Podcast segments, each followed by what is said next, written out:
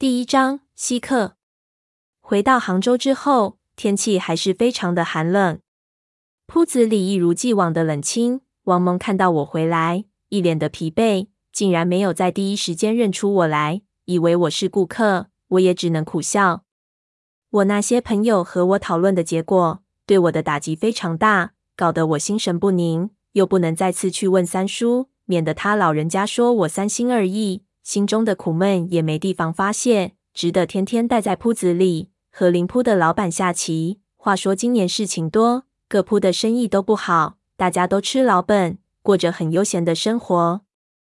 说来也奇怪，烦人的事情，到了杭州之后，想的也少了。大概是这个城市本身就非常的让人心宽。我有很长一段时间没有见过三叔，胖子来找过我几次，托我处理东西。这小子也是闲不住的人，家财万贯，挥霍的也快，很快竟然又说没钱。一问才知道，在北京置了铺子，就花的七七八八了。这年头确实不像以前，有个万把块，一辈子就不愁了。不过他好几次带着几个一嘴金枪儿的主顾来，倒也是匀了不少货，想必局面打开了，也是赚了不少。这一天，我正给隔壁的老板杀的剩下一对马，还咬牙不认输，准备坚持到晚饭来钓，就听到有人一路骂着人过来，抬头一看，竟然又是胖子。这家伙生意也太好了。隔壁老板和胖子做过生意，敲诈了他不少，看到胖子过来就开溜了。我一边庆幸不用输钱了，一边就问他发什么火。胖子骂骂咧咧，原来带着两只瓷瓶过来杭州，半路在火车上碎了一只，又没法找人赔，只能生闷气。我和他熟络了不少，也多少知道了点他的底细，就笑着奚落他：放着飞机不坐，挤什么火车？这不是脑子进水吗？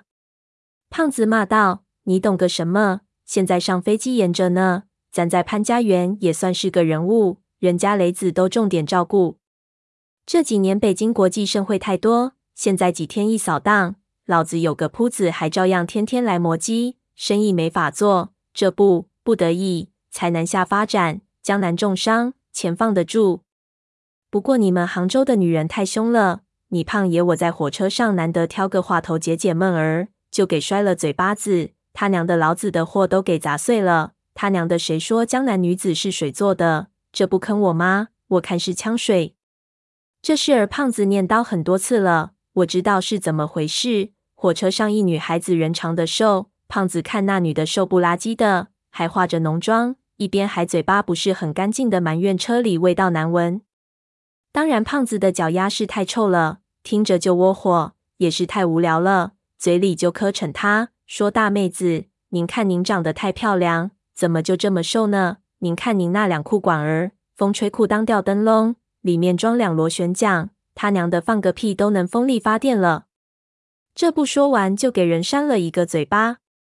我听着就乐，对他说：“人家不拉你去派出所算不错了，你知道不？这世界上有一种叫做流氓罪，你已经涉嫌了。”胖子还咧嘴说：“就那长相，哎呀，说我流氓他，雷子绝对不能信。”我绝对是受害者。我给他出了个主意，说以后你也不用亲自来。你不知道这世界上有种东西叫快递吗？你呢，自己投点儿小钱，开个快递公司，多多打点，这物流一跑起来，一站一站，一车上送几件名器，还不是小菜一碟儿？胖子经营方面脑子死，听不得复杂的东西，就不和我扯这个了。他唏嘘道：“说起赚钱。”不是你胖爷我贱，这几个月我也真呆得腻烦起来了。你说他娘的钱赚过来，就这么花多没意思。咱们这帮人还得干那事儿，对吧？这才是人生的真谛。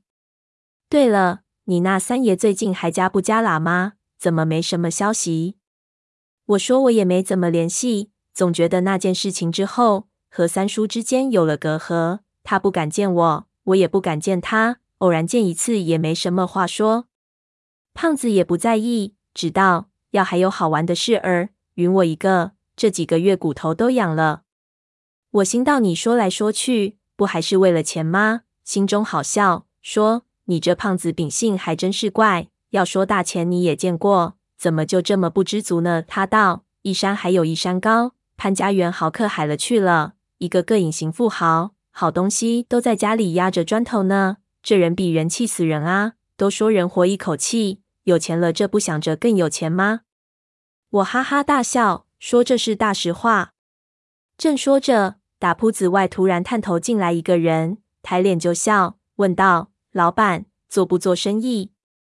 胖子正挖脚丫子呢，抬眼看了看来人，哎呀了一声，冷笑道：“是你。”我回头一看，来人竟然是阿宁。如今身着一件露脐的 T 恤，穿着牛仔裤，感觉和海上大不相同，我倒有点认不出来了。阿宁和我几乎没有联系过。我也算是打听过这人的事情，不过没有消息。如今他突然来找我，让我感觉到非常意外。阿宁没理会胖子，瞪了他一眼，然后风情万种的在我的铺子里转了一圈儿，对我道：“不错吗？布置的挺古色古香的。”我心道：“我是古董店，难道用超现实的装修吗？”戒备道：“你真是稀客了，找我什么事情？”他略有失望的看了我一眼，大概是感觉到了我的态度，顿了顿道：“你还真是直接，那我也不客气了。我来找你请我吃饭，你请不请？”